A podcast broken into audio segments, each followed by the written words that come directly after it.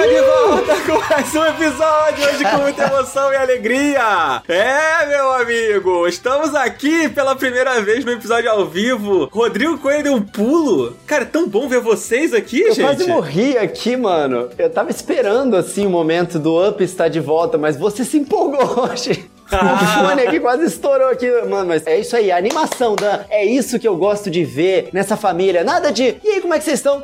Ai, tô triste, não sei o quê. Fala que história triste, não. Hoje é animação, tá todo mundo feliz, porque a galera tá acompanhando a gente aqui no chat e a gente tem que passar pra eles aqui, ó, a vibe ao vivo. Caralho, caiu uma abelha no meu computador, fudeu. Uma abelha, literalmente. Caralho. O Up ao vivo, chat. É isso que acontece com o Up ao vivo. É o coelho com a abelha. É isso, chat. É isso. Eu fui atacado por uma abelha, eu juro pra vocês. Caiu, tipo, no meu teclado a hora que eu tava digitando. Ela subiu na minha mão, tive que chutar ela. A abelha é, é hater do Up, né?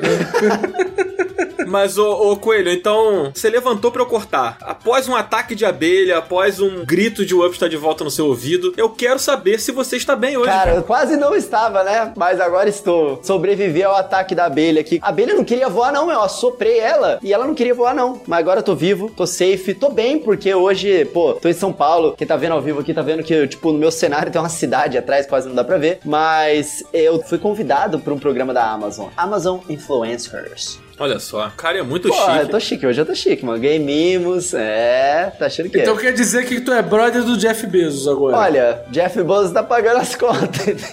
Não necessariamente tu é brother do seu chefe, mas eu acho que o papai Bezos tá pagando as contas aí. Então quer dizer que pagar os streamers ele não quer, mas pagar influenciador pra ir em evento, ele tá pagando à vontade, Tá né? pagando, Entendi. tá pagando, tá pagando. O homem escolhe suas prioridades, né? Com esse sorriso eu também escolheria o Rodrigo Coelho. Mas eu quero saber como tá o Cardoso hoje, cara. A gente tá estreando hoje, Cardoso, upando. Isso te deixa feliz, cara? Como você tá Cara, hoje? eu tô bem triste porque eu tô olhando pela minha câmera e eu tô vendo que eu tô com uma espinha estourada na minha cara logo hoje. Eu nunca tenho espinha, mano. Aí eu logo hoje eu fui ter. Queria ser Rodrigo Coelho, que tem essa pele de Reinaldo Gianecchini aos 22 anos, como o Coelho tem. É maquiagem, maquiagem. Eu queria ser assim. Mas um dia eu chego lá. Um dia eu chego lá. Tô bem. E você, Dan? Você tá bem, Dan? Você tá bem, Dan? Eu sinto que essa sua pergunta vem de dentro, assim, vem do fundo do seu Vem, coração. vem. Eu tô bem, cara, eu tô bem, tô animado. Tem alguns motivos que me fazem estar bem, né? O primeiro é que estamos aqui é, estreando essa nova fase do Up agora de forma completamente oficial, né? A gente chutou a porta no programa anterior e agora a gente tá aqui no Up 2.0, estamos fazendo nossos programas ao vivo. Isso me deixa animado, me deixa motivado. Vamos falar de alguns jogos legais hoje. A gente vai falar sobre Like a Dragon Shin, jogo que eu estou jogando muito. O Kirby, né? O Return to Dreamland, que eu também estou jogando, olha só que coisa. E o Dead Space, que o Cardoso jogou bastante, né? Terminou esses dias, inclusive, você falando no Twitter. terminei ontem, terminei ontem. Olha Temos só. coisas pra falar. Caraca, God. Pô, o maluco é brabo mesmo pra terminar esse jogo aí, pelo Esse é gamer. Esse é game de verdade. né? Game é demais. Mas, o, meu querido Cardoso, meu querido Coelho, além da gente estar estreando nessa nova fase, nós fizemos uma campanha nova lá no nosso Catarse e quero fazer aqui um agradecimento expresso a todos os nossos queridos ouvintes que assinaram e que embarcaram nessa campanha do Disque Up, cara, do Up a 5 reais, porque a gente lançou essa parada, mano, no episódio da quarta-feira e a gente já virou, mano. É isso É, mesmo. Comunidade é forte, mano. Eu vi várias pessoas que, tipo assim, são pessoas que gostam muito da gente, pessoas que acompanham a gente, inclusive o helicóptero aqui, ele veio aqui trazer o, o up pra gente, eu veio patrocinar aqui com 5 reais. Inclusive, ó, um beijo pra Marinex, eu- ela foi uma das pessoas que apoiou a gente lá, e Beijo, tantos outros que mandaram mensagem e falando, cara, vou apoiar vocês aqui, vou dar cincão, e algumas pessoas aí fazendo campanha pelos nudes do coelho, mas sobre isso aí a gente precisa chegar nos 25 mil. mas aí, ó, quem assistiu o episódio anterior tá sabendo aí. Jeff Bezos tá pagando, mas se o Up pagar aqui, ó, 25 mil limpinho na conta, a gente conversa. 25 limpo, né? 25k limpo, mais Limpo. vale refeição, etc. Exatamente. A gente chega lá. A gente chega lá. A gente chega lá nessa meta aí. A meta é ver o coelho nu. Exato, exato. Coelho boto nu. Boto. Cara, eu acho que é muito legal a gente poder ter batido essa meta. Muito obrigado à nossa comunidade, muito obrigado a vocês que estão aí no chat. E agora é o quê? Mês que vem a gente continuar batendo essa meta porque é uma campanha de financiamento coletivo recorrente. Então, todo mês temos que bater essa meta aí pra continuar fazendo o Disque Up, mas o Disque Up vai sair esse mês. Exatamente. Inclusive, esta semana, para quem já apoia, vocês vão ouvir o Versus. Eu e Daniel, a gente vai debater algum assunto que a gente vai mandar pra vocês lá no nosso Discord pra vocês decidirem qual é o assunto que a gente vai debater, tá bom? Exatamente. É vem aí, vem aí o primeiro versus, vem aí o Disque Up. Então, gente, muito obrigado a todo mundo que apoiou. Muito bom. E continuem apoiando, gente. Continuem apoiando e compartilhando com a galera, porque é muito importante o apoio de todos. Coelho, vamos falar de videogame, Coelho? Vamos falar de videogame, vamos falar de videogame, vamos falar do Starboy, vamos falar de Like a Dragon, Kirby's Return to Dreamland e Dead Space Remake. Então eu quero aqui trazer um, um tururu especial. Vai ser um tururu retrô, cara. E nada mais retrô do que. tu, Pô, quem lembra? Estranho Mundo de Bob. Esse aí foi. Aham. Ele parece contigo, inclusive, né, Coelho? Pô, então puxa aí, Zabuzeta. Ó, parece com Também não acho não, mas tá bom. Se o Cardoso tá falando, É, eu acredito.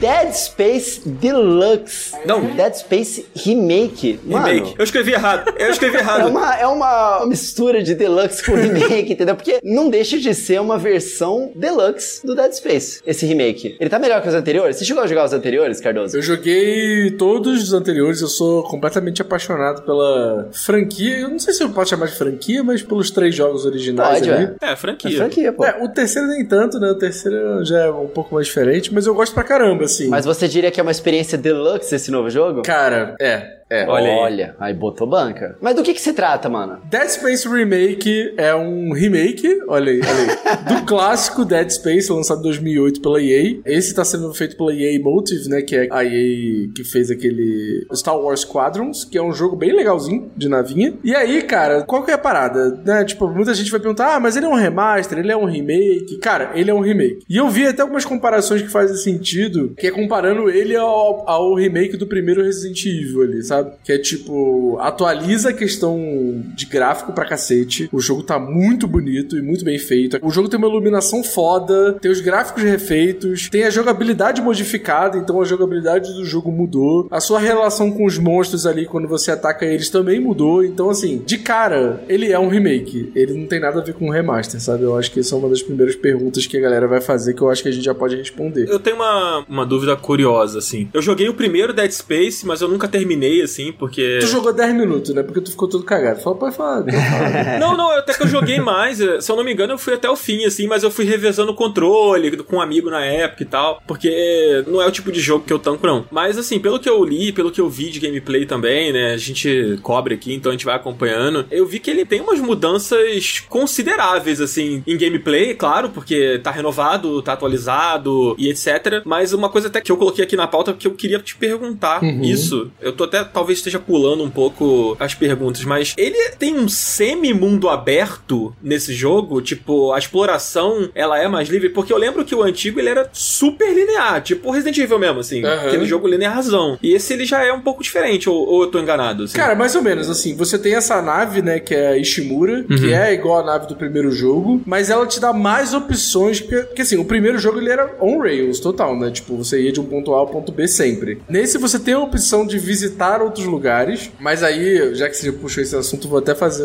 uma crítica de uma coisa que eu não gosto hoje, que tinha no primeiro jogo, que tem nesse, que o jogo ele tem um botão específico que você aperta e ele te aponta pra onde você tem que ir, sabe? Tipo, naquela época fazia um certo sentido. Mas manter isso hoje em dia prende muito o jogador a ficar sempre fazendo, tipo, o caminho certo que ele tem que fazer, sabe? Ah, então é tipo assim, ele é um jogo que te dá uma certa liberdade ali de exploração, mas ele é um remake, mas ele ainda tem alguns pensamentos de design antigos, né? É porque, na verdade, isso é um mecanismo que te aponta a direção certa pra você ir, tá ligado? Mas, tipo assim, você pode de fato fazer, tipo, o caminho que você quiser fazer ali. Mas eu também não achei a recompensa disso tão legal quanto, tipo, só seguir a história, sabe? Tipo, não é como se o jogo fosse, sei lá, um Hitman que tem ali um milhão de missões, um milhão de histórias, um milhão de coisas. Tipo, você vai seguir um outro caminho, você vai encontrar, tipo, um item diferente que você precisa. Aqueles logs com texto, com voz, que contam mais sobre aquela lore, contam mais sobre aquela história, contam mais um pouquinho o que aconteceu ali naquela nave e tal. Mas eu senti que não tem nada que eu falo assim, cara, vai valer muito a pena explorar aqui, porque eu vou, sei lá, achar um outro personagem que não tá indo em outro lugar, e ele vai me contar uma outra história, ele vai me levar pra uma outra quest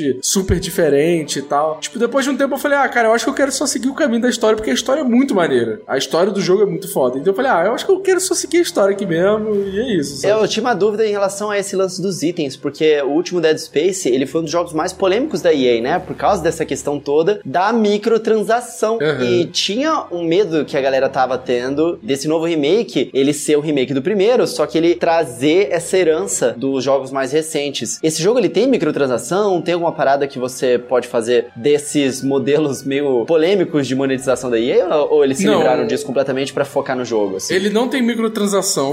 O que ele tem é uma versão deluxe do jogo. E aí eu acho que vem da onde o Dan colocou o nome na pauta de deluxe. E essa versão deluxe ela vem com algumas skins, algumas coisas assim, mas tipo, são coisas completamente inúteis, assim. Mas as skins são bem maneiras, as skins são bem legais, mas é É só de isso. assim. quê? Skin de quê? Cara, umas skins das armaduras. Tem umas armaduras diferentes, tipo uma armadura toda ensanguentada. Uma armadura que tem, tipo, uns pedaços dos monstros colados, assim. Essa eu vi no Twitter. Tem uma que é como se você fosse um dos monstros, aí você tá todo fudido, tá com, tipo, tripa aparecendo. Tem umas paradas meio assim, sabe? Ô Cardoso, eu sei que a gente pulou um pouquinho assim, mas o que que é? Isso é um pouco do que se trata, mas essa história assim, tipo, eu confesso que eu não lembro muito do Dead Space, e acho que pra galera que tá ouvindo, talvez seja interessante saber um pouco do o que que acontece, por que que o Isaac, né, que é o protagonista, vai parar nessa nave, o que que tá rolando nesse jogo assim? Então, cara, o Isaac ele faz parte de uma galera que vai fazer uma missão de resgate nessa nave. Essa nave, que é a Ishimura, ela é uma nave de mineração. Então a ideia dessa nave é, tipo, colar perto de um planeta e, tipo, minerar ele o máximo que ele pode, sabe? E aí acontece, eles recebem uma chamada dizendo que alguma coisa tá acontecendo na nave, eles não sabem muito bem o que que é. E aí quando eles chegam na nave, eles descobrem que, tipo, toda a tripulação foi morta, quase toda a tripulação, ainda tem umas pessoas ali, que aí eu não posso contar senão é spoiler, mas quase toda a tripulação foi morta por um mal que acometeu aquela tripulação ali que transformou parte dos tripulantes meio que em zumbis, assim, tipo, é zumbis entre aspas, mas é tipo um monstro bizarro. Nanomorfo, né? É esse o nome? É nanomorfo que eles chamam, exatamente. E aí é isso, aí o desenrolar dessa história é tipo, você chega lá e aí dá uma merda, e aí a ideia é que você consiga descobrir o que aconteceu ali e consiga também sair dessa nave, porque a partir de um momento ali que você não consegue mais sair. Então a ideia é um pouco essa. Foi uma parada doida que eu me lembro, assim, eu não sei se isso tem um background nesse jogo, talvez já até mais explicado, não sei, que o Isaac, ele não é um explorador espacial, né? Ele é tipo um mecânico, Não, né? ele é um engenheiro. Ah, engenheiro. E aí tem uma coisa engraçada que mostra até, tipo, a diferença do original pro remake, que no original o Isaac não falava. Ele não tinha nenhuma fala. E no remake ele já fala, já interage. Você já passa, tipo, a entender melhor as motivações dele, por que que ele tá nessa, de ficar correndo atrás dessas respostas e tal. Então é muito engraçado, né? Porque o protagonista simplesmente não falava no primeiro jogo. Ele foi começar a falar depois do segundo e terceiro jogo. E uma outra coisa que eles adicionaram, que era do segundo e do terceiro jogo também, só que é uma coisa que muda muito a gameplay do jogo, é o lance de você flutuar na gravidade zero. Que acontece? No segundo e terceiro jogo, você tinha um segmento de gameplay que você, tipo, chegava no lugar que você tinha gravidade zero, você apertava ali L1, R1 e aí você conseguia meio que flutuar, voar e ir de um canto pro outro, assim. No primeiro jogo, não tinha isso. Tipo, algumas partes que eram no espaço, se eu não me engano, eu acho que você tinha uma bota que você conseguia andar assim no chão, ficar fixado no chão. Nesse, no remake, você voa mesmo. Então, tipo, uma boa parte da gameplay e de partes interessantes da gameplay e da progressão é justamente nesses períodos que você tá flutuando, sabe? E é muito maneiro, cara. É muito bem feito. Muito maneiro. Esse lance que você falou do personagem falar, que parece que é meio pouca coisa, mas, tipo, o personagem, o Isaac, né, ele presencia coisas aterrorizantes, né? Sim. E, tipo, no primeiro jogo, ele não dá uma palavra. Hum. Simplesmente não reage. Um ser Né? dilacerado, uma pessoa pela metade, não sei o quê. E ele tá lá, tipo assim, pleno. Sério? na nave. Sou apenas o mecânico, sou o engenheiro. Eu só trabalho aqui, tá ligado? Exatamente. Mas aí nesse jogo ele, ele fala pra caralho assim ou ele só reage às paradas bizarras que estão acontecendo? Não, ele fala, fala. Ele, tipo, cria uma profundidade do personagem que não, não existia no primeiro jogo, tá ligado? Aham. E aí, tipo, você entende melhor as motivações dele, você entende melhor, tipo, onde ele se insere ali naquela história. Então eu acho que veio daquela coisa do protagonista silencioso pra um protagonista que existe ali de verdade, que tá ali naquele mundo e que interage com aquele mundo, né? É bem legal. A história durou quantas horas mais ou menos menos pra você zerar. Se você jogar um jogo normal, são umas 12 horas, mais ou menos. Mas eu tenho uma coisa pra falar. Ih. O jogo é bem desafiador. Ele é bem difícil, mesmo. Assim. Mais que Elden Ring? Não, acho que não. É, São comparações diferentes. Mas, tipo assim, em algum momento eu falei, cara, eu vou me divertir mais colocando no Easy, assim. Aí eu joguei o jogo no Easy, fui, tipo, pela história e tal. Mas é um jogo bem desafiador, é um jogo bem difícil. E tem uma coisa que é interessante, que foi uma tecnologia que a própria EA Motive criou pra esse jogo, que é que os zumbis lá, os bichos esquisitos, eles agora eles têm mais ponto que o corpo deles se divide quando você atira. Porque na época isso foi muito inovador, assim, tipo, você, você atirava na perna do bicho, aí você arrancava a perna do bicho, e aí o bicho ia se arrastando até você, você pisava na cabeça do bicho pra ele matar, não sei o quê. Toda essa violência maravilhosa que tem nesse jogo. Mas nesse, tipo assim, os bichos têm mais ponto em que o corpo deles fica fudido antes dele cair, sacou? Então, tipo assim, antes você só atirava na perna e o bicho caía. Aí agora, tipo, se você atirar sem querer numa perna e num braço, você arranca a perna e o braço, tá ligado? Agora tem mais polígonos pra você conseguir atirar nos bichos bizarros lá. Eu achei isso maneiro, cara, porque você pode, tipo, variar um pouco dependendo da arma que você usa, né? Porque tem arma que, tipo, você bota fogo no bicho, e aí tem arma que você arranca a perna, tem arma que você arranca o braço, enfim. Isso ajuda a criar um clima de terror também, né, cara? Porque, tipo assim, isso é um gore, né, que o jogo traz, assim. E isso Sim. reforça que, tipo, é tudo muito tenso, é tudo muito violento, é tudo sanguinolento e etc, né? Sim. Eu vi uma entrevista de um cara que eu não me lembro o nome dele, mas eu tava lendo, né, e vendo essa entrevista que eles contrataram uma pessoa pro time desse Dead Space que ele é tipo um diretor de ambiência. Uma parada assim. É um cara que foi contratado só pra criar o clima, só pra ser o responsável pela imersão da parada e tal. E tipo, acho que essa coisa dos desmembramentos e etc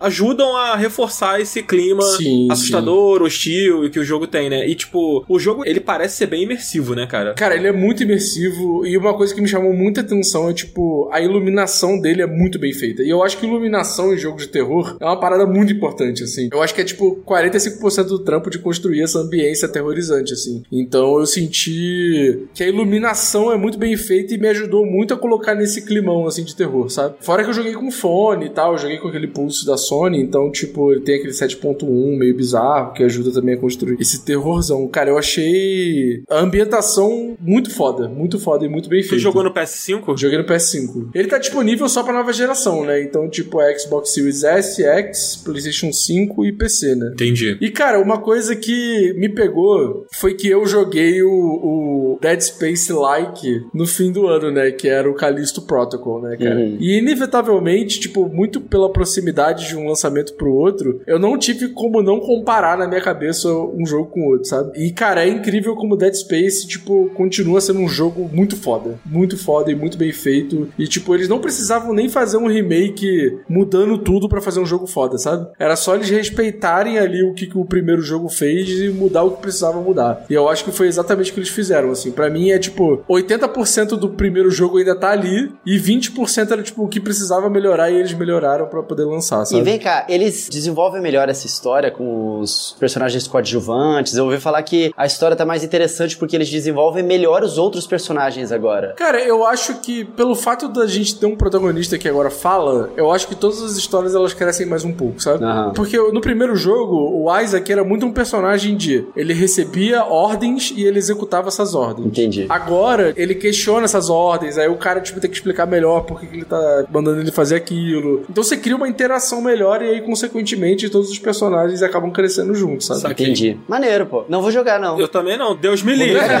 Deus me livre de passar perto, assim, mas assim. Uma última coisa que eu queria perguntar, isso aqui é- eu realmente não sei, mas ele tem uma espécie de um plano de sequência, assim, tipo, essa coisa da câmera no ombro o tempo todo que não corta, tipo God of War? Ou o review que eu li se expressou mal? Cara, ele tem um pouco disso, mas não senti um nível tão incrível assim, não. Tipo assim, não foi uma coisa que me chamou a atenção. Tipo, ele tem isso, mas não tem nada de, nossa, que especial, que incrível. Tipo, parece que eu tô vendo um filme no Caspar, não é, sabe? Tipo, é, tem um pouco disso. Entendi. E vem cá, Cardoso, tem mais alguma coisa que você queria falar do jogo? Acho que não, acho que a gente passou por tudo já. Mas, Cardoso, você vai ter que falar pra gente a pergunta que tá todo mundo querendo saber. É. Vale a pena Dead Space Remake, e mais importante que isso, pra quem vale a pena, né? Pra Sim. mim, eu já sei que não vale, assim. eu tô- Cara, é, é aquela parada. Você é fã do primeiro jogo, é fã do segundo, do terceiro e tal, não sei o quê. Dead Space Remake é feito pra você. Você é fã de jogo de terror, você, tipo, porra, eu adoro terror, adoro os filmes do Alien, adoro o Resident Evil, adoro não sei o quê. Dead Space é feito pra você também. Agora, Ah, eu tenho curiosidade, eu lembro que eu gostava do primeiro jogo, não sei o que. Ah, espera baixar um pouquinho o preço. Ah, não gosta de terror? Não joga. Não joga, tu vai passar uns cagaços, tu vai tomar um susto, vai dar uns pulos. É aterrorizante mesmo, assim, mas é pra ser, é isso, né? Tipo, é o gênero do jogo. Ele é assustador do início ao fim. É. Ele não é nível tipo, nossa, eu tenho tantas armas aqui que eu sou imbatível e tal, não sei o quê. Mano, mesmo jogando Easy, tinha muitos momentos que eu ficava sem munição, por exemplo. Então, tipo, a ideia dele é ser esse jogo que, assim, cara, você tá preso numa nave que tem um bilhão de zumbis atrás de você, entendeu? Deus é me livre, vai com Deus. E quão inspirado em Metroid Prime é esse jogo? Ah, zero. eu acho que zero, sério ah, mesmo. poxa, Cardoso. É outro bagulho, mano, é outro bagulho. Tá certo, tá certo. Sério mesmo. Tá bom, esse foi Dead Space, né? Este foi Dead Space Remake, mas por favor, Dan, me ajuda a tirar esse peso do meu peito, cara. E vamos pra uma coisa mais feliz, mano. Caralho, lembra no primeiro Resident Evil, no Resident Evil Remake? Quando você tava andando lá no corredor, no iníciozinho do jogo, aquele cachorro pulava pela janela. Ah! Todo livre. mundo assustava pra caralho, lembra disso? Então, o Dead Space me parece um jogo que faz bastante isso. Porque os corpos lá pendurados, não sei o que, de repente o bagulho começa a se mexer e você fica tenso e tal. É um jogo foda, eu gosto, né? Mas de repente pra jogar em live aí. Mas gosto de coisas mais felizes, mano. Eu proponho que já que a gente tá falando de Dead Space, a gente siga pelo mesmo caminho, entendeu? E a gente siga pela mesma vibe. E a gente fale agora sobre o quê? Sobre Kirby Verdade. Return to Dreamland, entendeu? Que é um jogo Olha. definitivamente a mesma vibe do Dead Space, né, Coelho? Eu ia falar pra você que, assim, o Like a Dragon, ele é um jogo mais de comédia, deixa a gente numa vibe mais, né, divertida e tal. Comédia, Comédia não. não. Comédia não. Comédia não. Mas é, é- é mais pra cima. Não sei, cara, eu não joguei Dead Space nem Like a Dragon, entendeu?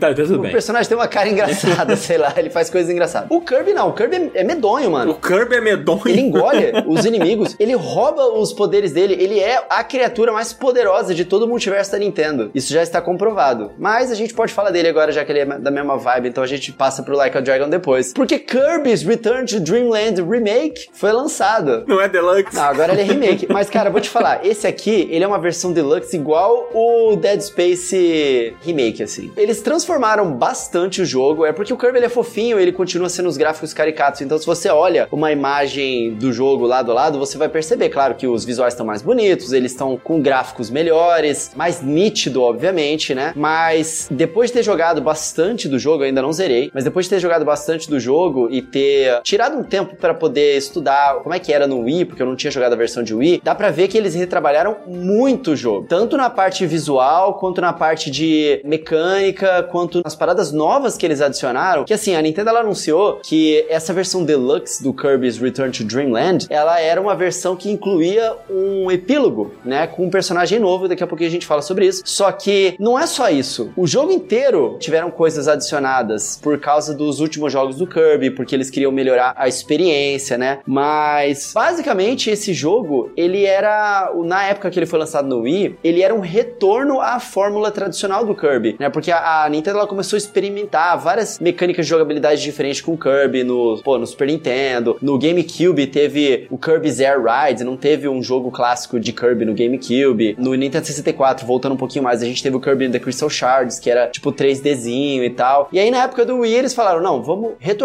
Sem Metroidvania de Kirby, sem minigame de Kirby, vamos fazer um jogo clássico no estilo do que tinha feito sucesso na época do, do Super Nintendo". Aí eles trouxeram Kirby's Return to Dreamland Deluxe. Então essa aqui é uma experiência bem clássica mesmo, que é diferente dos outros Kirbys que estão disponíveis no Nintendo Switch, sabe? Inclusive até no final eu até quero fazer uma comparação com os outros Kirbys do Switch pra galera poder decidir o que vai comprar. Mas você tá jogando também, né, Danzito? Tá curtindo o jogo? Cara, eu tô jogando, eu tô no quarto mundo, eu acho. Olha aí. São cinco, talvez tenha algum mundo secreto, não sei. Não, são mais que isso. Ah, então. Mais que isso. Imaginei, imaginei que tivessem coisas extras. Eu não cheguei a jogar a campanha nova, porque pra você jogar a campanha nova você precisa terminar a primeira campanha, né? A campanha base do jogo. Sim. Que inclusive eu achei isso uma merda. Vai, tem coisa da história, eu sei, É, mas é foda. pô, não, é, mas eu é. queria jogar o novo, entendeu?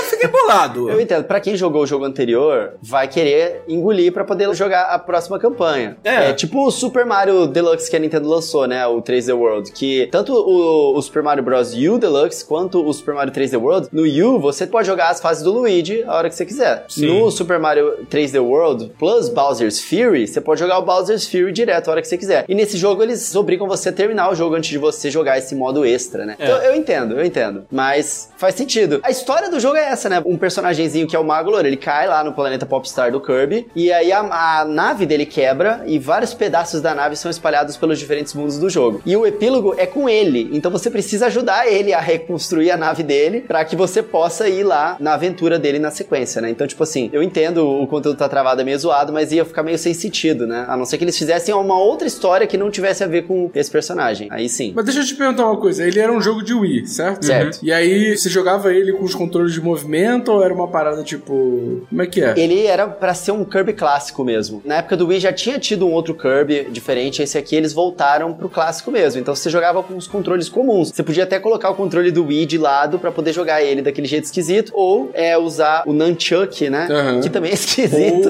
Ou aquele controlezinho redondinho que era como se fosse o Pro Controller do é, Wii, né? Classic... Então eles não quiseram adaptar nada disso de controle de movimento pra esse jogo, né? Não, não, Não. tinha nada dessas paradas. Graças a Deus. Não, não tem nada a ver. Mas assim, eu só vou responder a pergunta que o Coelho me fez lá atrás se eu tô gostando do jogo. Cara, eu tô gostando do jogo. Eu acho que ele é muito mais criativo do que, por exemplo, o Star Allies, sabe? Que eu acho uma merda. É. Sei que você gosta e tal, mas eu acho ele muito, muito fraco. Não, não, eu concordo. Ele é bom pra criança só. É, ele, ele é muito mais inspirado, assim, tipo, e eu acho que ele se aproxima até das fases boas do Kirby que a gente viu recentemente, como o Planet Robobot, que na minha opinião é um dos melhores Kirbys que eu já joguei, assim. E eu acho que ele se aproxima mais disso porque ele bebe de coisas que foram feitas depois do que o original fez lá no Wii, sabe? Então, isso é, é bem notório. Você vai jogando, você vai vendo que ele tem mais vida, ele tem mais personalidade e tal. As fases são longas. Ele tem um novo poder que é inspirado no Kirby Robobot. Aquele poderzinho de mecha, ele não tinha no original, é um poder novo que eles adicionaram. E é o mais legal do jogo. É muito da hora esse poderzinho, É. né? É muito maneiro, muito maneiro. Eu gosto muito dos poderes, cara, o de água, que você vira tipo o Squirtle dos Smash Bros, assim, que você tem até o surfzinho que você faz quando Aham, você anda. fofo, fofo. É muito maneiro, eu não, eu não lembrava desse poder se comportando desse jeito, assim, no jogo do Kirby. Eu confesso que eu não lembrava. É, você pode andar em cima da água com esse poder, né? Exatamente, simplesmente Kirby Jesus Cristo.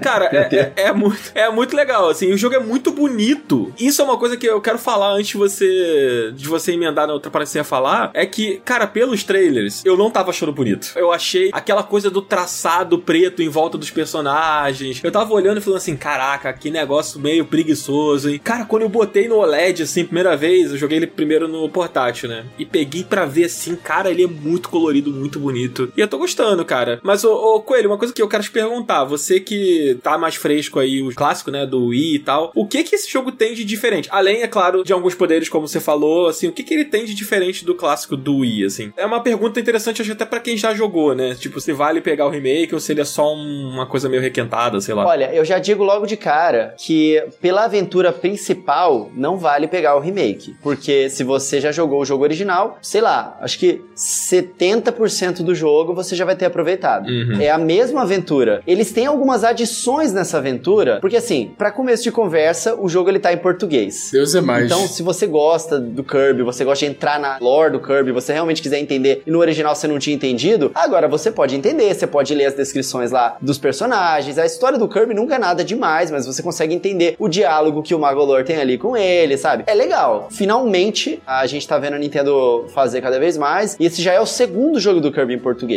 o que é bem bacana. Eu fico pensando que de repente os próximos jogos do Kirby eles vão vir todos em português, né? Porque já é o segundo ou o terceiro, não lembro. Segundo ou terceiro jogo do Kirby que vem em português. É o segundo. Então, aí, cara, eles adicionaram a historinha do Magolor, que é o epílogo, que vem depois que você zera o jogo. Mas o lance deles terem adicionado novos poderes não é uma parada que a gente deveria passar por cima, assim, tipo, ah, além dos poderes novos. É importante eles terem adicionado novos poderes, porque à medida que eles adicionam o Mecha, que é esse poder do Kirby Planet Robobot, e o de areia, que era um poder novo também, que não tinha nesse jogo originalmente, eles têm que obrigatoriamente adicionar dentro do jogo novos inimigos. Diferente do primeiro jogo, agora você tem versões de inimigos que para você adquirir esses poderes que não tinha no, no original. Então o posicionamento dos inimigos mudou um pouquinho por causa disso. E eles têm que adicionar novos chefes também. Então tem chefes novos que você enfrenta esses chefes já pensando na utilização desses poderes. E eles têm também desafios novos, né? Porque o jogo ele tem uma série de desafios também para você poder completar. O jogo do Kirby é sempre assim, né? Tipo, você lembra do Kirby in the Forgotten Land, tem os desafios extras e tal. Então, no jogo, eles, pela adição desses dois novos poderes, acabou que tiveram várias coisas novas que eles tiveram que colocar dentro da história principal do jogo. Que apesar de não ter mudado muito, eles tiveram que adicionar. E isso é legal, cara, porque dá pra ver que não é só um remake de um para um. Eles quiseram melhorar o jogo de fato, pegando coisas que eram legais nos jogos anteriores, sabe? E aí eles adicionaram tudo isso. E mais importante do que isso, o jogo ele tem um modo inteiro novo agora, né? A Magolândia, que é aquele parque de diversões lá apresentado pelo Magolor, que é esse personagemzinho do principal aí do, da história do jogo. E assim, no jogo anterior, você tinha uma gama de minigames que você podia aproveitar. Nesse novo jogo, como eles adicionaram vários outros minigames, eu não sei exatamente quantos, mas foram vários minigames novos, eles criaram uma área do jogo completamente nova para isso, onde você pode acessar,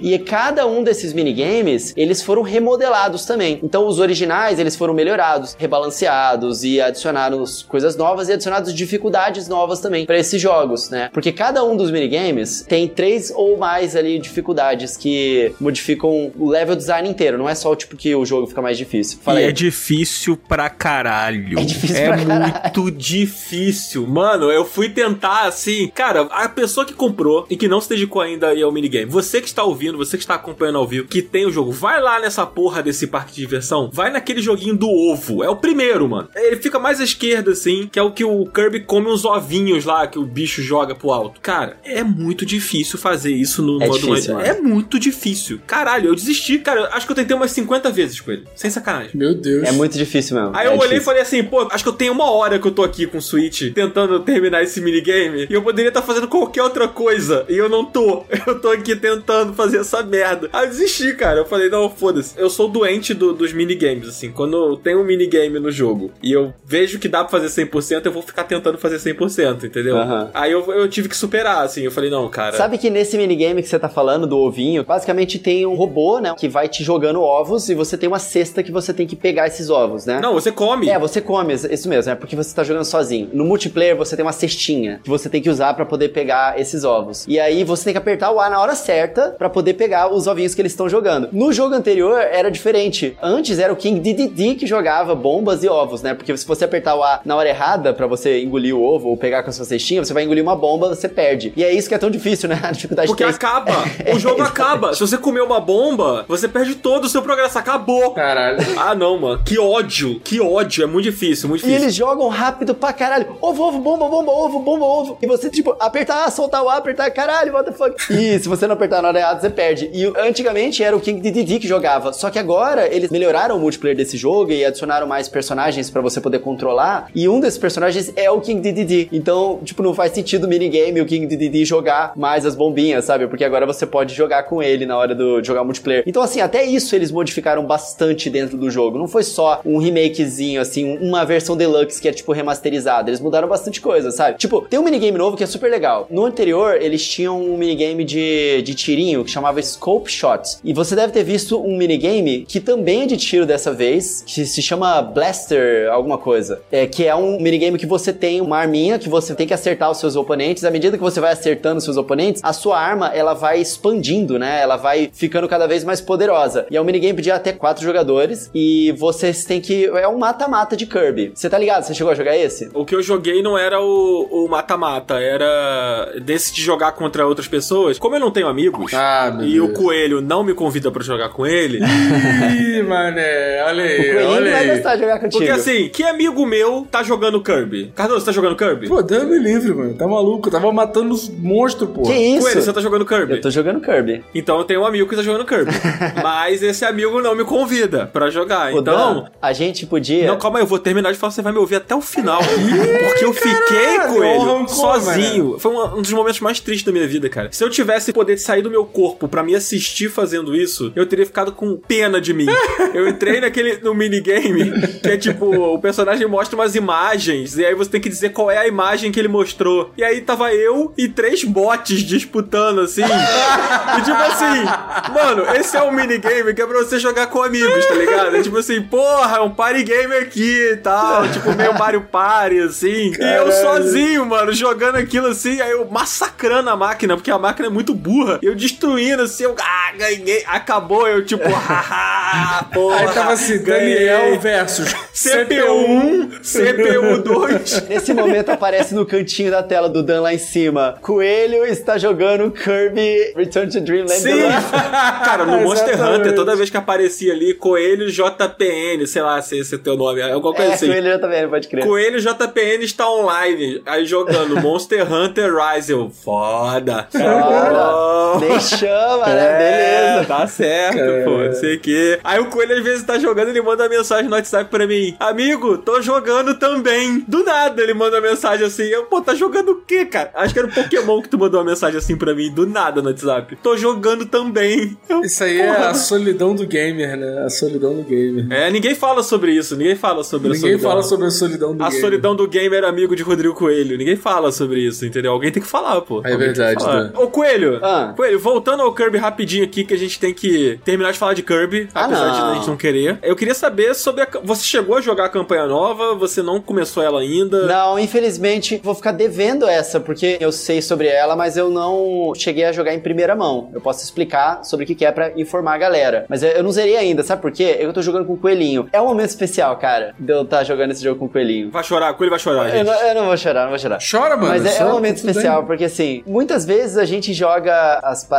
pra poder também criar conteúdo. E a gente, pô, vamos gravar um episódio, dá uma ruchadinha e tal pra poder conhecer o- as paradas. Só que esse é o primeiro jogo que o Coelhinho tava ansioso pro lançamento. Eu falei pra ele, ah, filho, vai lançar um novo Kirby. Aí lançou a demo e eu zerei essa demo com ele umas três ou quatro vezes. Várias vezes. Toda hora a gente queria jogar e a gente reiniciava a demo, jogava a demo de novo. E aí ele ficava perguntando, papai, quando é que vai lançar a próxima parte? Ele não sabe o que é tipo Ah, o lançamento do jogo, né? Uhum. Quando é que vem a próxima parte? Quando é que você vai baixar a próxima parte? E ele ficava contando os dias, tipo, faltam quantos dias? Aí faltam cinco dias, faltam quatro dias. E aí lançou o jogo e ele ficou muito feliz. E a gente jogou, e aí, cara, ele é alucinado nesses minigamezinhos novos do jogo, né? Tem dois minigames novos. E ele é alucinado nos minigames em geral. Então a gente não tá progredindo rápido, porque a gente joga um pouco a campanha, e a gente passa três horas jogando, Ah, o- duas horas lá jogando os minigames. É muito fofo. E ele tá super animadinho. E aí, tipo assim, a gente para a nossa campanha, porque tem a nossa campanha. E aí tem ele com a campanhazinha dele, porque os amiguinhos dele também querem jogar. E aí ele chama os amiguinhos em casa e joga com os amiguinhos. Ele tá curtindo o jogo, sabe? E aí eu deixei pra poder finalizar a campanha junto com ele, porque é tipo nosso momentinho, entendeu? Ah, tudo bem. Não, tá e, e é muito foda.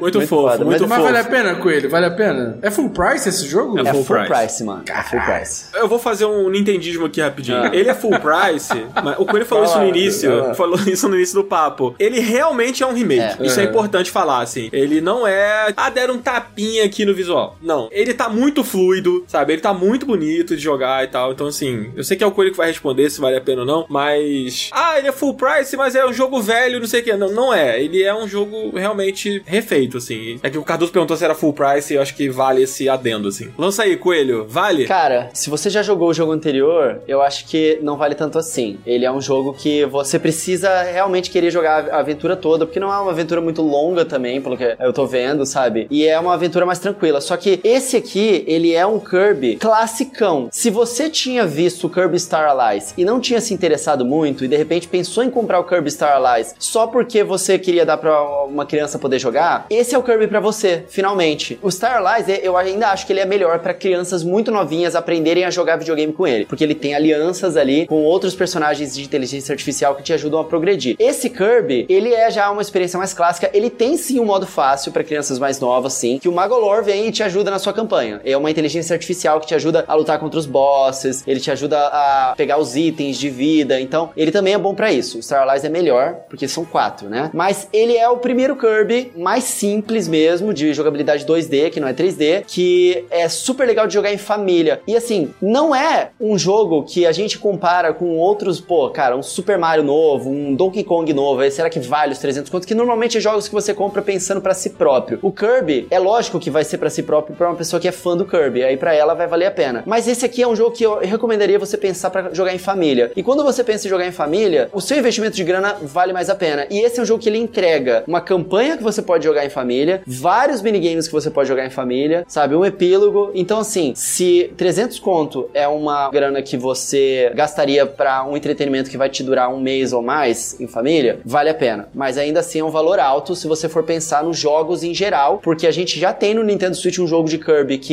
é melhor em termos técnicos, em termos de aventura, de game design, que é o Kirby in the Forgotten Land, e esse sim valeria mais o seu dinheiro, né? Então assim, o Kirby in the Forgotten Land ainda é o melhor Kirby do Nintendo Switch, mas ele é um jogo 3D. Se você quer um jogo mais simplificado, é esse Kirby Return to Dreamland Deluxe, e por último, né, fica o Kirby Star Allies. Ainda é uma ótima opção, mas fica abaixo desse novo jogo. Não acho que vale a pena para poder jogar sozinho, é um jogo para poder jogar em família. Nem para jogar com os amigos. O multiplayer dele não é para tipo o gamer da nossa idade jogar em família. Ouviu, né, sabe? Daniel? Então assim, não vale a pena para sozinho, mas para família vale a pena. Ouviu, né, Daniel? Eu tô jogando sozinho, então já percebi que a minha experiência é uma experiência deprimente.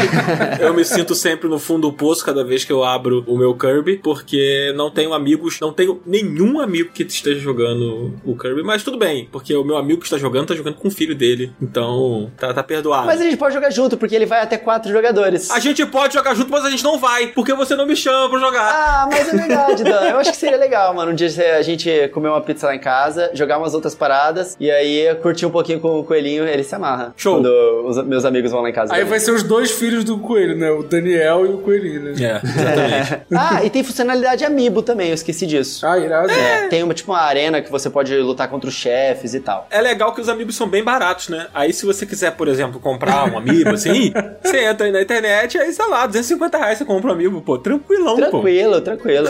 Mas agora vamos falar de outro remake. Hoje tá sendo o pano dos remakes, né, Dan? Pô. verdade, mano, verdade. É verdade, cara, é verdade. Like a Dragon e Shin, cara. Pô, tô jogando esse jogo, tô feliz, ô Cadu. Tô, tô feliz de tô jogando. Não é de comédia, então? Cara, não. Ele tem o clima do Yakuza, mas é porque o clima do Yakuza, ele é tipo assim, aquele filme meio melodramático, tá ligado? Que se você olhar pra uma ótica, é meio engraçado, mas por outra ótica ele é muito dramático, entendeu? Cara, mas a capa do jogo e os trailers do jogo parecem ser meio galhofa, tá ligado? Os Então, personagens. Ele tem a galhofa, ele tem a galhofa e ele tem aquele humor que pra gente aqui ocidental soa como uma coisa meio nonsense. Sabe esses comerciais japoneses que são super hilários assim? E cara, que tem umas coisas que você não consegue explicar por que que aquilo tá ali, mas que é uma coisa que é muito do Japão, assim. Sei lá, o cara tá andando na rua, do nada surge um cara com uma roupa de sumô e aí entrega um pacote de Nissin Lamen pra ele comer, sabe? Tipo, ele tem esse humor. Não nesse especificamente, que o Nissilame ainda não existia nessa época, né? É, não, mas sei lá, vai ser um, um lamen, sabe qual é? É o tipo de coisa que você pode esperar de um jogo da franquia Yakuza e que tem no Like a Dragon Steam, porque é a mesma galera lá da SEGA, né? Aquele estúdio Ryogo, Gatari, sei lá, eu não lembro como é que é o nome, mas é a mesma galera, então ele tem esse tom, vamos dizer assim, ele tem esse tom. Ele não é um jogo de comédia, mas ele tem esse tom. Aham. Mas vamos, vamos voltar atrás, Dan. Explica pra galera, tipo, Vamos. o que que é Like a Dragon Shin, por que que ele não é o Yakuza Like a Dragon, muita gente vai confundir. Explica onde se passa, que jogo é esse? Beleza, cara, é importante primeiro dizer que ele é um remake do Like a Dragon Steam original, que é um jogo que foi lançado ali entre gerações. Ele foi lançado entre o PS3 e entre o PS4. E importante, esse jogo nunca foi lançado no Ocidente. Ele era um jogo preso lá no Japão. Então, assim, ele nunca tinha sido lançado em inglês, assim como os primeiros Yakuzas não foram lançados em inglês. Tipo, até a gente ter o Kiwami, que são esses remakes barra remasters dos jogos originais, você não tinha acesso a esse jogo. E ele é um spin-off da franquia Yakuza. E aí tem uma coisa que confunde um pouco as pessoas, assim. Tipo, quando você botar qualquer trailer, qualquer imagem do jogo, se você conhece Yakuza, você vai ver os personagens de Yakuza dentro desse jogo. E aí eu acho isso uma sacada genial, assim, dos Eu caras. acho fantástico, é fantástico. É fantástico. O que que eles fazem? Eles literalmente tratam os personagens do Yakuza como se eles fossem um elenco, sabe? Atores. Então, tipo, eles ficaram tão imortalizados através do Yakuza que eles utilizam os mesmos personagens, tipo assim, o mesmo rosto É deles. porque não são os personagens, são os atores. São os atores, exato. É tipo assim, por exemplo, o Murilo Benício, ele fazia Avenida Brasil e ele fazia outras novelas de época da Globo. É como se o, a- o Yakuza tivesse o próprio Murilo Benício fazendo todos esses papéis ali, entendeu? Cardoso Exatamente. comparações. Perfeito. É isso, Não, mas é Entendi. isso. Pior que deu pra entender, pior que deu É pra entender. isso. E aí, o que que é o Like a Dragon Ishin? O Like a Dragon Ishin é uma história que se passa no Japão em 1860, que é um período tenso do Japão, né? O Japão tava vivendo guerras civis, o shogunato, que era o poder dos shoguns lá e tal, né? Que era aquela forma medieval que é tão tradicional do Japão, né? Dos samurais como os imperadores e o caralho. E tava havendo ali umas mudanças de poder, uma descentralização, e por conta disso, um massacre na sociedade. Fora que começa a vir, tipo, estrangeiros pro Japão também, né? Tipo, Também. Bem no começo do jogo eles estão falando sobre isso, assim, sobre os navios que estão chegando pro Japão, Sim. uma galera super esquisita chegando lá, tem toda essa questão também. E por conta da abertura dos portos, nessa época, começou a vir também as armas de fogo. Começaram a se tornar uma realidade no Japão. Então, por que, que é um período tão complicado, assim, historicamente falando? Porque, além de ter uma mudança de poder, de ter uma mudança social, porque a discrepância dos caras que eram, tipo, a elite da sociedade pros pobres era muito grande. E os pobres, eles eram literalmente massacrados, eles eram humilhados pelas classes mais altas. E a coisa da arma, ela veio pra mexer com a honra do japonês. Porque o cara que era o espadachim, que era o samurai lá e o caralho a quatro, que treinou, dedicou a vida inteira aquilo ali, se ele se deparasse com um vagabundo com uma arma apontada pra ele, foda-se que ele é o mestre da katana, tá ligado? Então, assim, era um questionamento do japonês ali, da tradição dele, em todas as camadas, tá ligado? Caralho, pode crer, Então, mano. esse é o background do jogo. E você joga com o Ryoma Sakamoto, que é um cara que vem de uma era anterior, né? Ele é um espadachim foda, assim, tipo, que tá agora tendo que se adaptar aos novos tempos, assim. Tanto com a realidade social, quanto com as armas e a forma como brigar e o caralho a quatro. E esse personagem, o Ryoma Sakamoto, que é o personagem que você interpreta, ele vai entrar numa jornada que mistura um autoconhecimento ali, uma coisa de você entender qual é o seu papel pra aquela sociedade tão quebrada, porque você é um herói, né? Você é um cara é pica. que se importa com os mais pobres, você se Sim. importa com os, os mais fracos, né? E você tem uma honra de samurai, né? De espadachim e tal. Então, esse forma o seu protagonista. E aí é muito interessante que a coisa da luta de classe, do mais pobre, do mais rico, e os caras que são privilegiados por serem, sei lá, os militares locais lá e que oprimem. São os calvos de cria.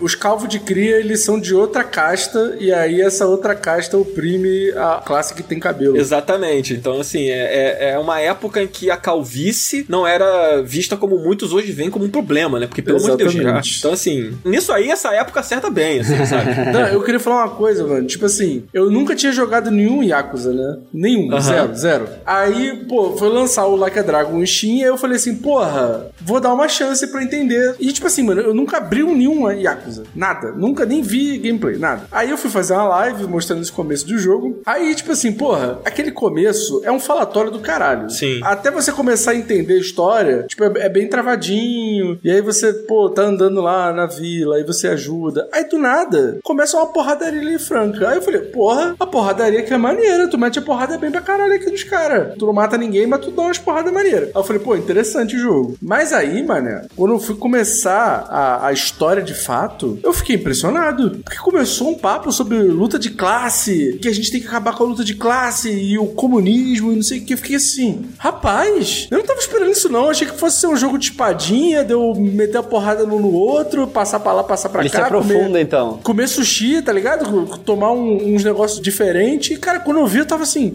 caralho, o jogo tá discutindo uns bagulhos sinistros, mané. E, cara, a maneira como os personagens interpretam o jogo é muito interessante porque é muito dramático, mas ao mesmo tempo que é um dramático, tu fica assim, porra, eu confio nesse maluco aí, tá ligado? Porque o cara fala assim, não, porque vocês não vão me matar. Eu não fiz nada de errado. Eu vou fugir e quando eu voltar, eu vou matar todo mundo e vou implantar aqui o fim da luta de classe, não sei o que. Você tá assim, caralho, mané. É. Esse cara fala uns bagulho maneiro, tá ligado? O Ryoma, que é o protagonista, ele é o protagonista de novela, mano. Sim, mano. Ele é o nosso Murilo Benício Avenida Brasil, pô. Ele é tipo assim, Caminho das Índias, assim, tipo, que é, pô, Márcio. Como é que é o nome? Márcio. Caralho. Não, é Murilo Benício, pô. Murilo Benício é o clone, cara. Murilo Benício é o clone. É o clone, é verdade, é verdade. O Caminho das Índias era o outro, o que depois virou apresentador. Caralho, esqueci o nome dele. Era o Foda-se. Raj, o Raj. Raj, exato. É o Raj. Como é que é o nome? É, Márcio. Ah, sei lá, Raj, sei lá. Raj. Não, eu prefiro o Murilo Benício, porque o Murilo Benício ele tem uma coisa, tipo assim, que ele já interpretou vários estilos de personagem. Como o cara do Yakuza, entendeu? Entendi. Márcio Garcia, falaram no chat ali. É o Márcio Garcia que eu tava falando. É uma novela, mano. Tem um drama, tem um dramalhão ali por trás e etc. E tem tudo isso que o Cardoso falou, da coisa da luta de classe. E o jogo, ele te entrega o que ele quer no momento que o seu personagem precisa dançar conforme a música, É. sabe? E, e daí ele recebe uma pistola, porque o irmão dele, né, vai lá e dá uma pistola pra ele e fala assim: Cara, são outros tempos. Se você quer enfrentar a tirania dos imperadores e o caralho a quatro, você vai ter que lutar de uma maneira moderna, porque só a sua espada não vai ser o suficiente pra fazer a justiça. E aí você aprende um estilo de luta novo que é o Wild Dancer. Caralho. Cara, é muito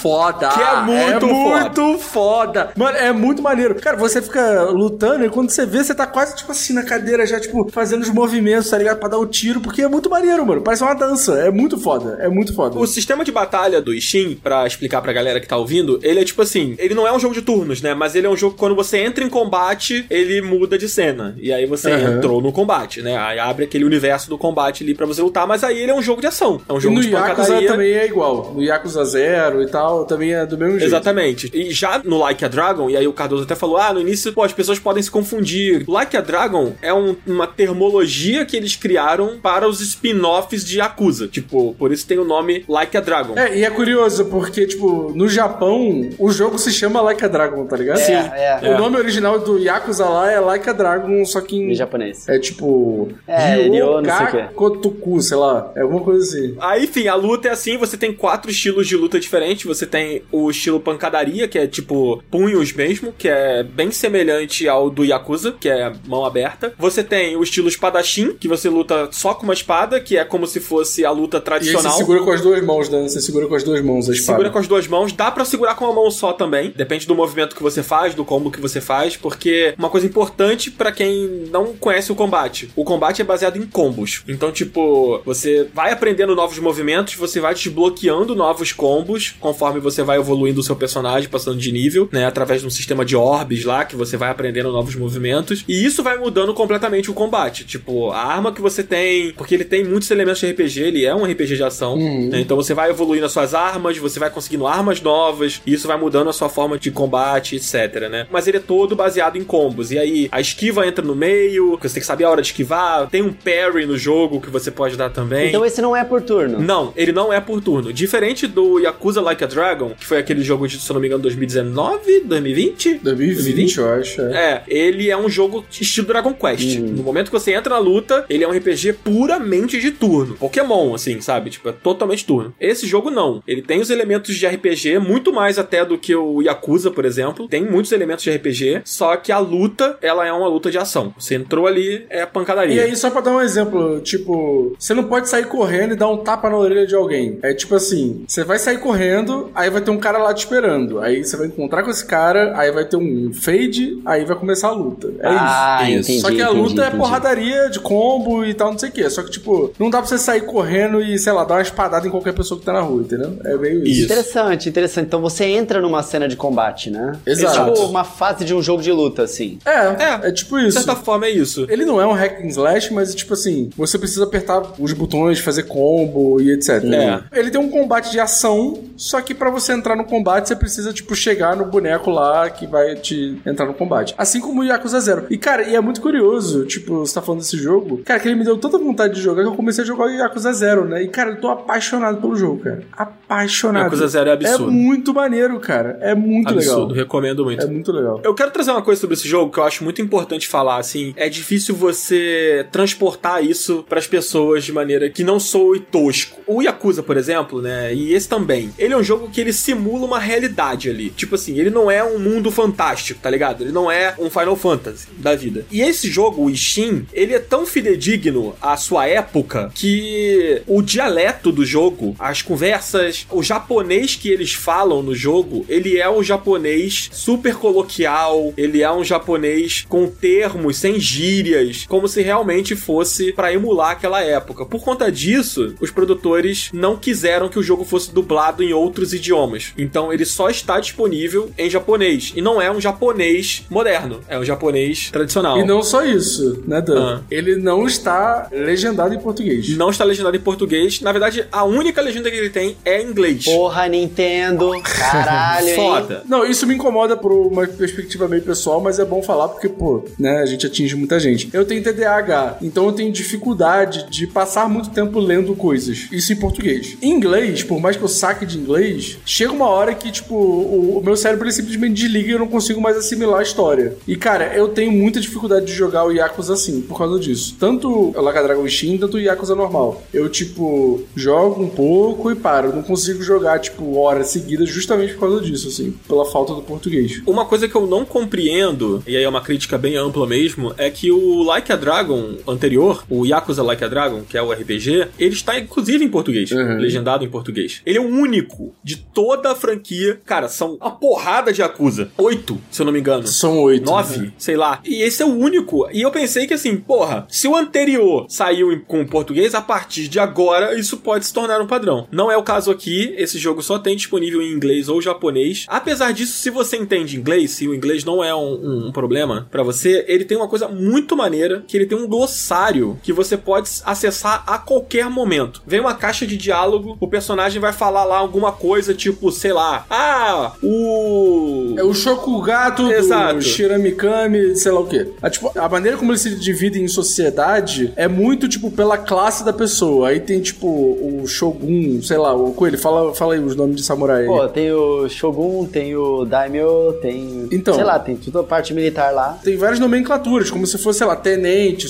subtenente, sei lá o que, whatever. Taicho. E aí, toda vez que aparece um diálogo que tem um nome desse, você consegue clicar option, aí ele te le- relembra e te explica exatamente o que, que é aquela classe, o que, que é aquele cara que ele faz. E não só isso, tem também questões regionais, tipo, a província de não sei o que. Uhum. Aí você aperta o glossário ele explica. Ah, essa província era sob o governo tal, e aí nesse momento o imperador não sei quem tomou o controle, entendeu? Caralho, mas isso é muito interessante. Só que isso é baseado na história do jogo, não na, na- na história real. Não, na, história, história real. real. Na história real. Na história real. Caralho, que da hora, moleque. É bem legal. É quase um documento histórico o jogo. É bem legal. Que Exatamente. foda, mano. Isso é Fica, maneiríssimo. muito legal. Inclusive, tem uma curiosidade aqui interessante pra quem gosta de Samurai X, né? Ou Rurouni Kenshin. Tem um personagem no Samurai X que é baseado em um personagem real chamado Hajime Saito, que é tipo o rival lá do Kenshin no mangá e no anime, né? E nesse jogo, o seu personagem, né, o protagonista, quando ele muda de cidade, ele muda de nome pra poder não ser encontrado. E o nome que ele usa é Hajime Saito, que é uma homenagem aí Ah, ao que personagem. legal, é. maneiro, maneiro. Bem interessante. Mas uma coisa que eu ia falar, que acabou que eu não concluí, eu sei que a gente tá chegando perto do fim do episódio já. Ah, cara, eu tô super envolvido na história. Eu tô até quietinho aqui ouvindo vocês falarem, porque o jogo parece ser muito interessante. É muito E maneiro. Zabuzeta, puxa a moedinha aí, porque eu quero dizer que falamos de Japão e não fui eu! Aê, Puxei!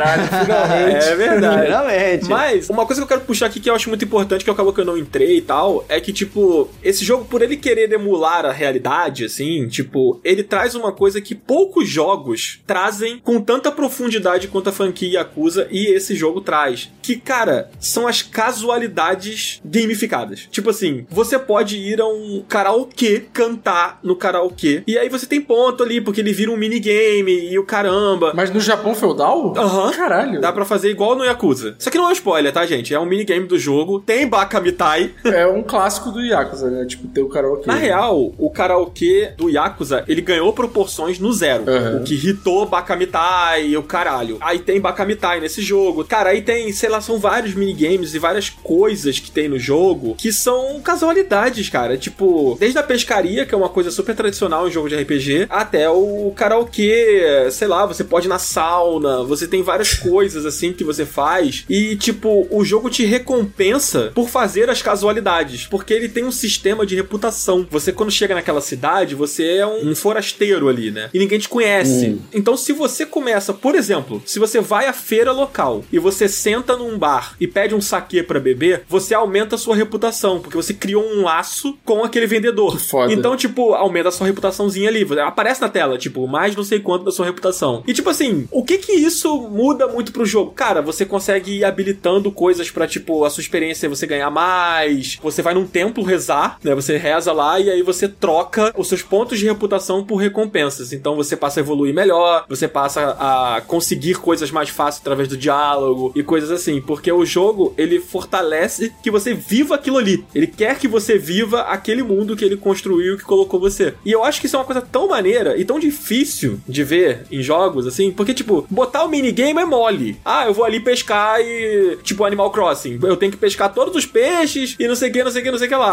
Mas assim, o que que isso me afeta no mundo? Nada, sabe? Tipo, ah, você completa o catálogo do museu. Foda-se, sabe? tipo, mas nesse jogo, ele afeta o seu personagem. Como você Foda-se não, evolui. pera lá, tô brincando. É tipo o CJ que ia pra academia e ficava fortão. O que, que isso mudava pro jogo? Tipo, atributos Nada. e coisas, né? Sim. É, mas assim, sei lá, a moça da rua não vai notar você porque agora você está mais bonito, sabe? Isso não acontece, não é uma resposta que o jogo faz, assim. E Uhum. nesse jogo, tipo, os personagens da vila começam a te cumprimentar, porque eles sabem quem é você. Porque tu vira o pica, teu respeito tá no máximo. Que é foda, Red Dead, pô. Red Dead 2 é, É, assim, né? exatamente. Da então, hora. isso é muito maneiro. Isso é muito maneiro. Quando eu fui percebendo que esse jogo é mais moderno, né, do que o Yakuza. Então ele, ele, ele lapida isso, sabe? Tipo, e eu acho que ele lapida num sentido muito interessante. Uhum. Tudo isso é muito maneiro. Eu tô adorando passar um tempo no jogo. Eu ainda não zerei, assim, eu tô. Infelizmente, eu perdi progresso no meu save. Putz. Conta disso, Dan. O que, que rolou? Cara, vou contar, vou- inclusive fica um alerta aí pra quem tá jogando no PlayStation 5. O que aconteceu comigo foi que eu não sei se os ouvintes passam por isso, mas eu joguei no Twitter e algumas pessoas falaram que passam por isso, que é uma pergunta que o PlayStation 5 eventualmente solta pra você assim: esse seu save É o local ou é o da nuvem que você local quer? ou da nuvem, exatamente. E aí, eu não sei, mano, se eu marquei que eu queria o da nuvem, Aí sei lá, eu não sei o que que eu fiz, eu não sei o que que eu fiz, provavelmente eu fiz alguma besteira, mas qual é o correto? É que o seu save, ele tá sempre sendo upado ali na sua nuvem, né, Pra você não perder o seu save. Isso é o que o sistema do PlayStation faz. Mas se você deixar o seu jogo aberto e colocar o PlayStation só pra dormir, ele não sobe. Então. Tipo, o jogo tem que estar fechado pra ele subir o save. Mas eu não sabia, né? Não, eu tô só explicando pra galera. É, Pô, então isso assim. é importante pra eu saber. Eu não sabia dessa É também, importante, não. cara. Que Aí o que merda, aconteceu mano. foi que eu fechei o jogo, sei lá, fui dormir, não sei. No dia seguinte, eu fui abrir o jogo, veio essa pergunta. Não lembro o que, que eu marquei, sei lá. Você deve ter marcado a nuvem. Normalmente né? eu sempre marco o que é o do console, mas talvez eu tenha esparrado no controle e botado pro lado sem querer, sei lá. E aí eu perdi, sei lá, umas 12 horas de jogo, assim. Nossa É, senhora. é muita coisa, mano. E eu jogo esse tipo de jogo. Eu tava conversando isso com o Cardoso. Eu jogo ele devagar. Eu vou degustando, explorando. Essa coisa da reputação. Porra, toda hora eu tô com fome na vida real. Eu vou comer no jogo também. sabe? Então eu vou sentar ali e eu vou, eu vou comer um peixe, mano. A a tia do peixe já, porra, já Tua é brother. super minha brother, assim. E aí, tipo, eu perdi pra caralho isso, mas assim, eu, contando com o tempo que eu perdi, eu tô com umas 30 horas de jogo, assim, sabe? Caramba. Joguei bastante do jogo. Cara, os combates contra chefes são incríveis. E ele tem essa coisa do nonsense nele, funciona. Tipo, no momento do Bakamitai, por exemplo, esse momento é, é sensacional. Você tá no karaokê, pra quem não conhece Bakamitai, Zabuzeta, por favor, toca um pedacinho do refrão de Bakamitai. Dame, dame, dame, dame, dame.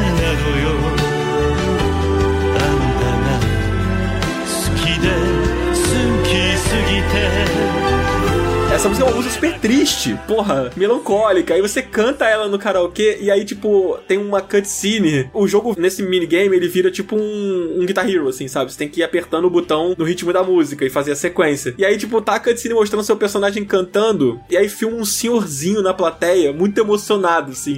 e aí, tipo, filma ele, aí filma você, aí filma ele apontando pra você, tipo, Tu é pô, pica." cara, foda, sabe? É. E aí depois mostra ele chorando. Ele, tipo, com a mão assim nos olhos, Que sabe? Maravilhoso, Caralho, cara. mano. Tu faz um solo de flauta e o velhinho chorando, sabe? Cara, Tipo, mas eu vou te falar, isso é muito comum no Japão mesmo, os velhinhos ficarem assim, eles vão pra esses karaokês e muitas vezes pra uns karaokês mais abertões, assim, não aqueles de salinha fechada, e eles ficam cantando o zenka dele lá, emocionadão e tal, porque muitas vezes o cara fica mais velho e, tipo, ele não tem muito laço com a família, sabe? E aí ele fica emocionadão porque ele cria esse laço contigo lá enquanto você tá cantando a música favorita dele, que foda, mano. Ah, é Caralho. tipo os bêbados da rodoviária de Campo Grande, tá ligado? Exatamente, É tipo exatamente. isso. Cara, perfeito. Mas e aí, Dan? Vale a pena jogar, Dan? Vale a pena jogar. Eu quero só fazer uma crítica rapidinho aqui ao jogo. Ah, não. Crítica não. Essa coisa do save foi importante. Não acredito que seja culpa do jogo, tá? Isso é coisa do PlayStation. Então, sejamos justos aqui, não é problema do jogo. Agora, uma crítica que eu tenho ao jogo é que o jogo ele tem uma mecânica que eu não vou me lembrar o nome agora, mas que é tipo umas cartas de habilidade que você pode usar nos combates, assim. Uhum. É. Trooper Card. Falou de carta, chegou o profissional de carta aqui. Então. profissional do carteado.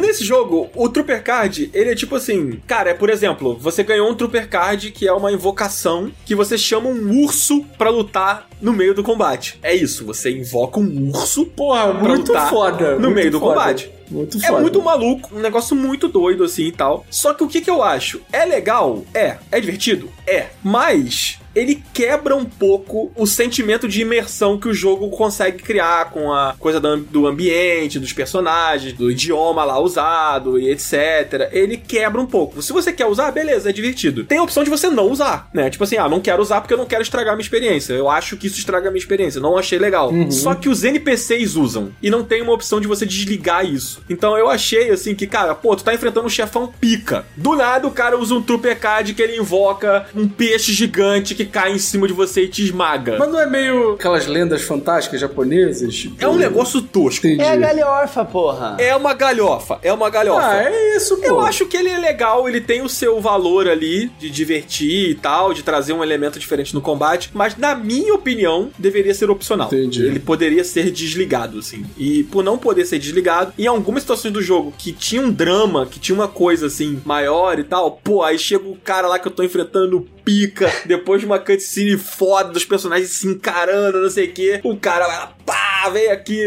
pô, sei lá, o panda albino com uma, com uma katana na boca, sabe? Tipo, eu não sei. É isso. Eu acho maneiro, eu, Eu acho maneiro, Eu eu, acho foda, maneiro, eu ia achar mas... foda. Eu ia falar, cara, o maluco é pica mesmo, ele tem o panda albino com a katana na boca, meu caralho. Respondendo se vale a pena, eu acho que vale a pena. Ele é um RPG, ele é um jogo longo, sabe qual é? Tipo. É, eu reparei isso, que tipo assim, é no tempo do jogo mesmo. É. Não dá pra rushar esse jogo, por exemplo. E eu recomendo que quem for jogar, quem tiver afim de dar uma chance e tal, pô, sei lá, o papo aqui convenceu, você viu um trailer show maneiro, eu recomendo que você jogue ele e se dedique a ele, assim, tipo, faça os minigames, explora as quests, conhece os personagens, sabe? Pô, tem várias coisas muito legais, assim, pra você realmente mergulhar no jogo e viver o jogo, sabe? Ele é um jogo que pede isso, assim. Você jogar um pouquinho, ah, vou jogar um pouquinho aqui, semana que vem eu jogo mais, não sei o quê. Provavelmente não vai te pegar, assim. Eu acho que é um jogo pra você Uhum. se dedicar mesmo, jogar, assim, como uma RPG, sabe? Tem aquele rolê, né, Dan? Se o primeiro capítulo não pegar, mano, aí eu não sei. Porque o primeiro capítulo Pô, é mano. muito foda. É muito foda. Eu É desafio, eu desafio a audiência aqui, desafio a galera que tá no chat também. Cara, quem pegar e jogar o jogo, depois vem comentar com a gente, cara. Entra lá no nosso Discord, vai lá no bate-papo Quanto lá. que custa? Pra entrar no Discord? Pra entrar no Discord, quanto custa? É de graça. No, no Discord Não, é só o jogo, né, Dan, porra.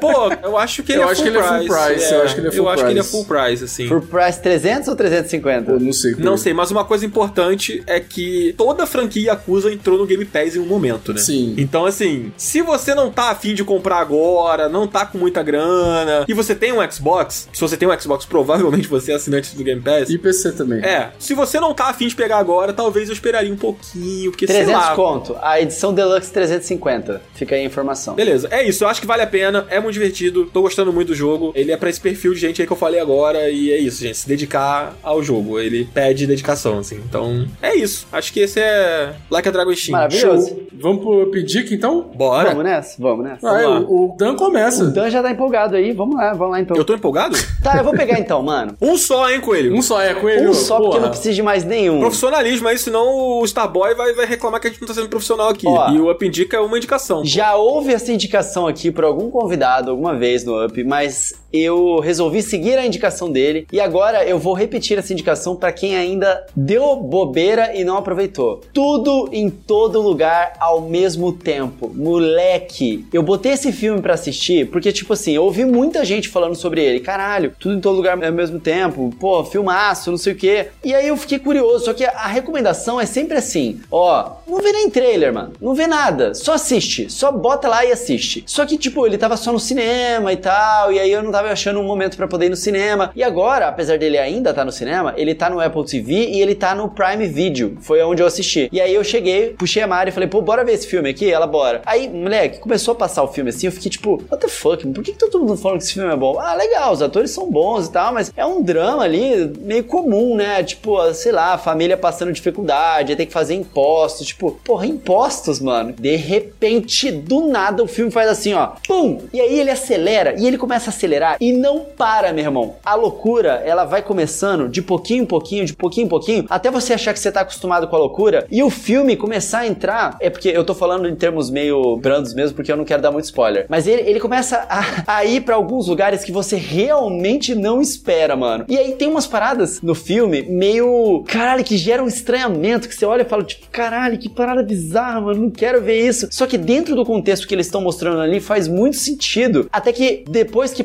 passa aquela loucura que você acha que é um bagulho de ação, ele começa a entrar em temas absolutamente verdadeiros e densos da nossa vida. Que você acaba o filme com a sua mente completamente explodida e pensando na sua vida. É muito foda esse filme, moleque. E eu não acho que tem que falar muito sobre ele. E eu não acho que tem que ver o trailer, não. Tipo, a melhor experiência é você ir fresco, assim, sem muito saber do que se trata. Mas é um filme muito foda. Tipo, sério, eu acho que foi o filme que eu mais gostei de assistir dos filmes de 2022, assim. Muito, muito, muito, muito bom. Ele mereceu todas as indicações ao Oscar. Entra no Prime Video, assiste hoje. Ele é mind-blowing, assim, muito foda. Gostei pra caralho. Mas saiba que vai ter algumas coisas estranhas, esquisitas e abrace. Abrace a loucura. Minha dica é só essa. Tipo, não fica julgando. Abraça a loucura que o filme tá te colocando lá, porque ele tem uma direção muito única que eu nunca tinha visto. Uma parada muito original. A produção do filme é absolutamente bem feita. Foda, mano. Foda. Assistam. É essa a minha recomendação. Pica. Esse filme é muito bom mesmo, cara. Faz coro aqui, faz coro. E inclusive eu acho que eu já recomendei ele aqui, acho que o Cardoso recomendou ele. Então fica aí a terceira recomendação, então. Falta a Márcia, falta a Márcia Vai aqui pra gente pedir fazer música o... daqui a pouco esse jogo. É. do- do- Porra, esse filme é muito bom, mano. Pelo amor de Deus. Brabo demais. E tu, Cardoso, qual a tua indicação? Cara, eu quero indicar um filme também que tá na corrida do Oscar aí, chamado Os Fablemans, que é um filme do Steven Spielberg, naquela onda do Spielberg agora de fazer filmes quase autobiográficos assim, né? Porque ele conta a história de um menino que o sonho dele é ser cineasta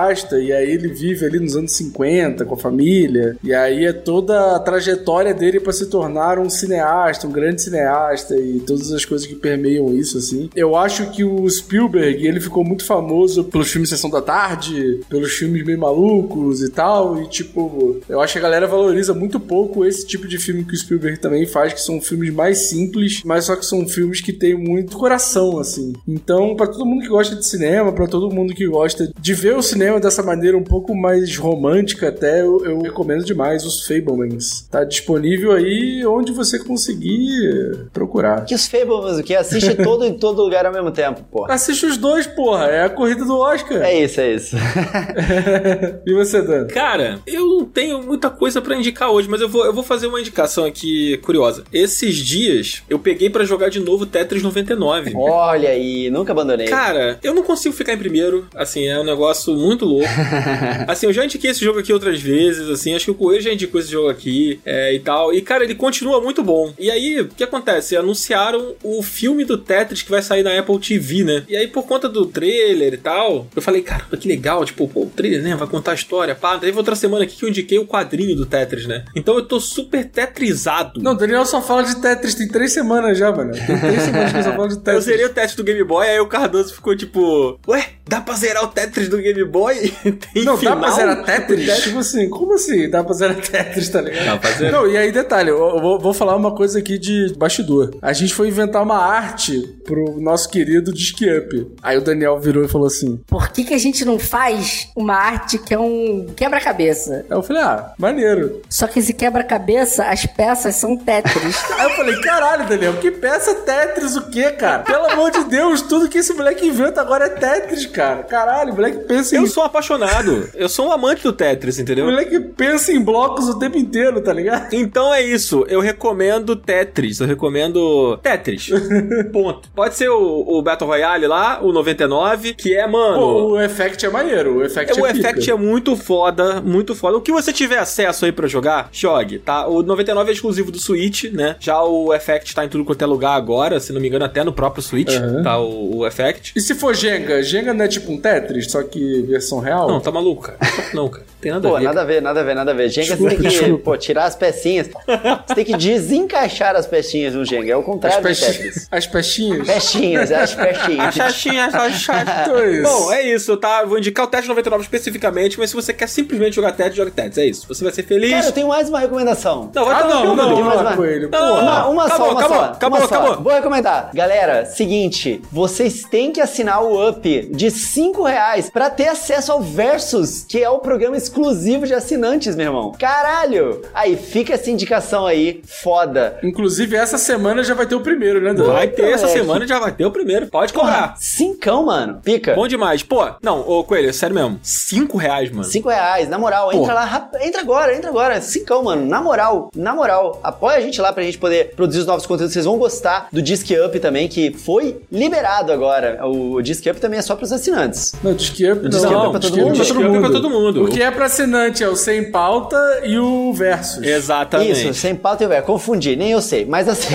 mas o Disque Up, ele é graças aos assinantes. Exato. Entendeu? Então, gente, cincão, na Ele é moral, um oferecimento dos assinantes. pra todos vocês que É ainda isso. não são. Então, dá essa moral, cincão, mano, cincão, custa nada. Exatamente. Então vem com a gente, vem com a gente. Muito obrigado a todo mundo que apoiou, que fez a gente virar essa campanha. Porra, a gente virou a campanha através do Up a 5 reais, cara. um ano até passar pra próxima tier do podcast, hein? Eu espero que continue crescendo agora, que o pessoal continue apoiando. Exatamente. Não, vai continuar, vai, Vai continuar, continuar. galera. Vai, continuem com a gente. Esse é um apoio que, como o Cardoso falou lá no início, ele é recorrente, então a gente precisa contar com vocês. Esperamos muito que vocês gostem do Disque Up, que a gente já está produzindo e que ele vai sair no ar. É um programa feito com muito carinho, que eu acho que vai ser bem legal, assim. Então, vem com a gente nessa. Muito obrigado. Cara, todo mundo que acompanhou a gente ao vivo aqui nesse primeiro Up ao vivo dessa nova fase aí. Teve uma galera que eu vi que contribuiu com o sub também, então muito obrigado. Todo mundo que apoia o Up em todos os lugares. É, A gente não agradeceu só porque a gente fez a gravação do programa e tudo assim, mas muito obrigado a todo mundo que apoiou aqui na Twitch. Vocês são foda demais. Tamo junto. Tamo É junto. verdade, um monte de gente mandando hype train aí e tal. Mas Pô, é isso aí, galera. bom demais. Toda segunda-feira, agora às 8 horas da noite, vocês podem acompanhar as lives lá na